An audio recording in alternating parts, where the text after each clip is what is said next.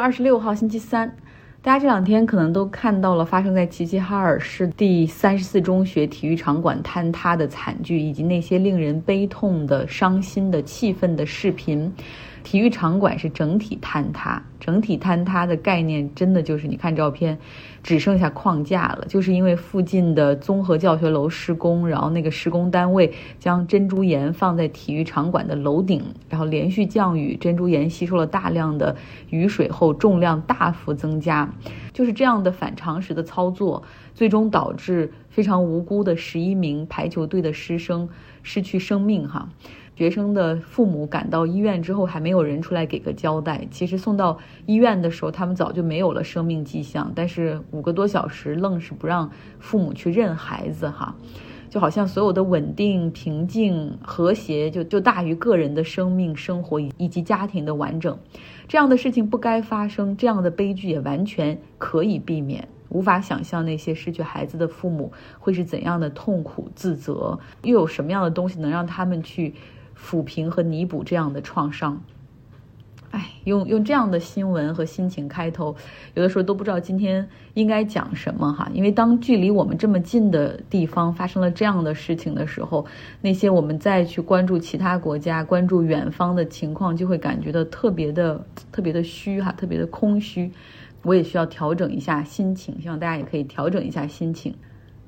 那我们就来到持续高温的环地中海地区，有多个地方发生了山火，像希腊的罗德岛伊瓦岛上面，前几天还是海滩上游客们游泳晒日光浴，海边的咖啡馆里有音乐有美食的香味儿，但是现在都是山火肆虐，浓烟滚滚。游客被迫撤离。那在西西里岛上持续四十度的高温，连续已经有两周的时间了。再加上最近是大风，导致山火的出现挺严重的哈。包括意大利南部的帕拉莫这个城市的机场都因为浓烟的笼罩，一度被迫关闭。那在地中海的南部，像北非的阿尔及利亚，它有九十七处山火爆发，有仅有十三处山火是被控制住。邻国的突尼斯森林中也开始出现了极具威胁的山火。我记得去年的时候吧，讲过一个文章哈，就是说这个当火势非常大的时候，尤其是当长期的干旱所导致很多的树木处于比较干枯的状态的时候，实际上这时候有一点点火星，就相当于是把这个火放到了这个火柴盒里哈。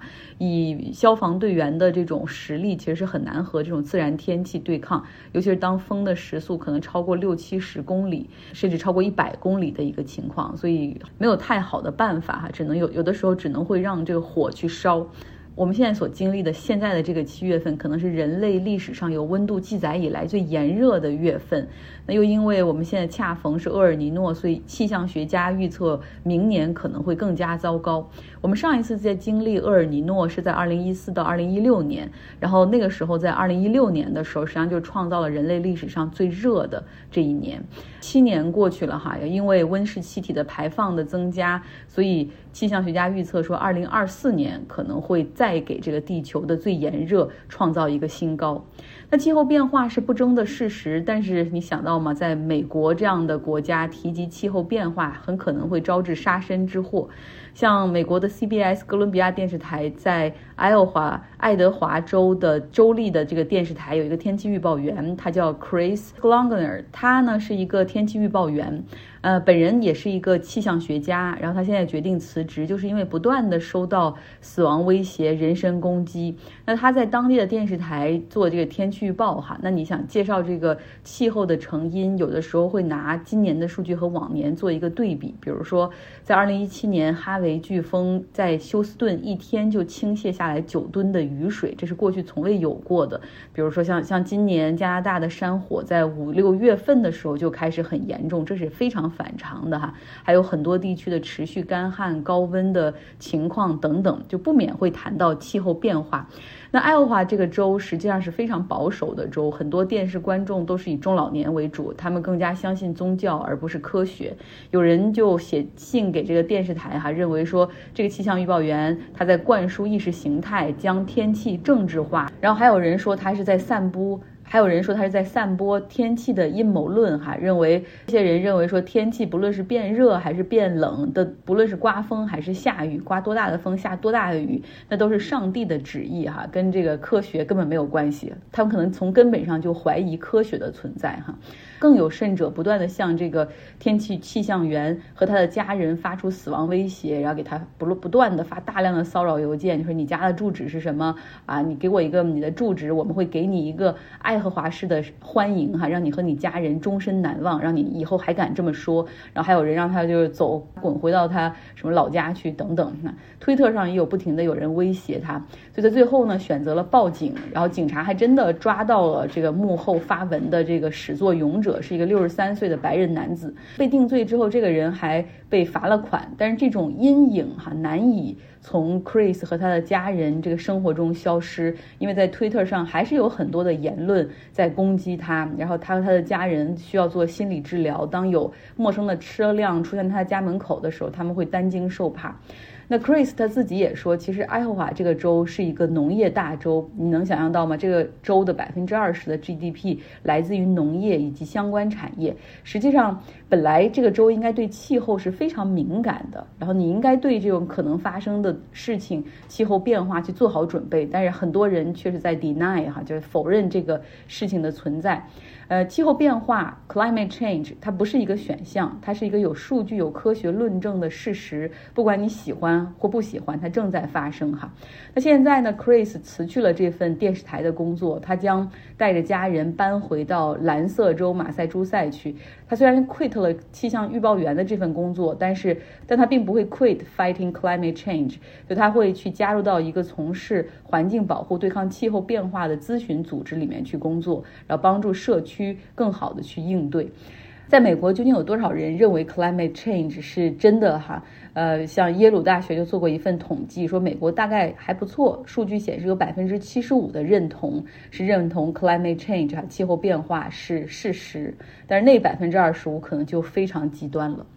最后呢，我们来到巴黎，巴黎奥运会会在明年举行，然后他们大概投了一项哈，这个十六亿美元的一个投资，现在已经看到了成果，那就是清理塞纳河，让奥运会的时候有三项比赛可以在这条穿城而过的美丽的河水中举行，那这也是巴黎奥运会的一大亮点之一。届时哈，巴黎奥运会的开幕式的时候，首先就会有很多，大概有一万名的运动员会乘船哈，沿着这个塞纳河，然后一直抵达。这个体育的场馆赛的时候呢，会有奥运会的铁人三项以及十公里的这种公开水域的游泳比赛，以及残奥会的铁人三项比赛在这条河里举行。同时，在奥运会的举办之前，呃，塞纳河还将承办三场的公开水域的游泳比赛。然后，巴黎还有一个更大的目标哈，就是在奥运会结束之后哈，就大家可以看到这些运动员都在这条河里游泳，那证明这个河水是干净的。巴黎的百姓未来也可以在这个塞纳河里去游泳。政府呢还会在塞纳河及其上游的马恩河沿线总共设置二十个游泳区。其实，巴黎这个城市在一九二三年的时候就下了禁令，哈，不允许在塞纳河里游泳，因为太脏不安全。一方面是来自于上游的重污染工业排放，另外一方面是城市的污水排放。虽然说他们巴黎是有很好的这个下水管道来处理这个污水哈，呃，把这个厨房的污水还有厕所的污水一直一起哈排向这个污水处理厂，净化之后再排到河里去。但是每一次出现大雨，这样的大雨一年至少有个十几次，就是每一次出现大雨的时候，就会导致排污水道哈这个已经过过量的溢出，然后它就会溢到这个塞纳河水里面去，就导致这个河水有的时候会，尤其是在大雨之后会特别的臭。到了一九六零年的时候，塞纳河的这河水里面哈，检测只存在三种水生物了，就非常非常糟糕的生态环境。那实际上在过去二十年里面，巴黎一直在下功夫哈，去整治塞纳河水，因为他们意识到说，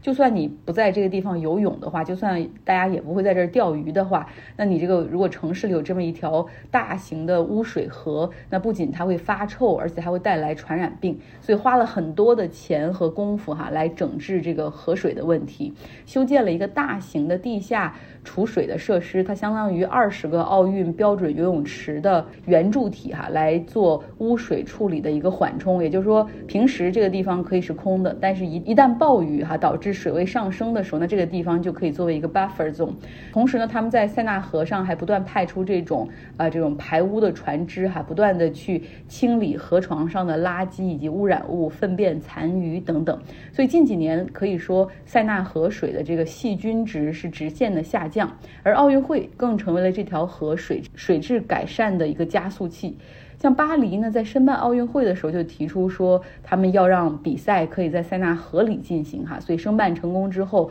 他们汇集了二十多个呃其他城市以及这个联邦层面、中央层面的这个政府机构以及供水卫生机构、港口、河流的这种管理局，共同来制定方案。因为你要想达到一个奥运比赛的标准的话。意味着它的大肠杆菌还有肠球菌的水平都需要低于欧洲淋浴，也就是洗澡水标准的那个。规定值哈，所以有了这个目标和预算之后，他们就开始行动起来，而且还走向了上游哈，去检查和寻找有一些可能老旧的房屋并没有接入排污管道，然后给他们提供补助来进入这个这些房子来进行下水道的改造。同时呢，在塞纳河的上游大概还有一百七十艘的船坞哈，这些人就住在船上，有些时候污水就直接排到了河里。那对于这些船只，他们也进行了重新的安置哈，然后修建起了大型。的呃游船停泊就是那种 park，然后他们这样的话有统一的污水处理。这个塞纳河的改善是一个很好的样本。在美国很多的城市是禁止在河里游泳的，就是因为污染太高啊，有卫生的风险啊。但是现在目前在欧洲，除了巴黎之外，像瑞士的很多城市、德国的很多城市都在投资建设河滨净水设施，来改善河水的一个生态，让人们可以更好的去拥抱和享受大自然。但是同时哈，就是欧洲的很多河流还面临着另外一个问题，就是夏季长期的这种炎热、高温和干旱。不论是莱茵河、易北河哈，还是瑞士的一些河流，它们其实都已经开始出现水域面积的减少、水位的下降哈。这又是另外一个气候变化给大家带来的问题。好了，这就是今天的节目，还是不管讲了些什么样的内容哈，还是希望你可以有一个愉快的周三。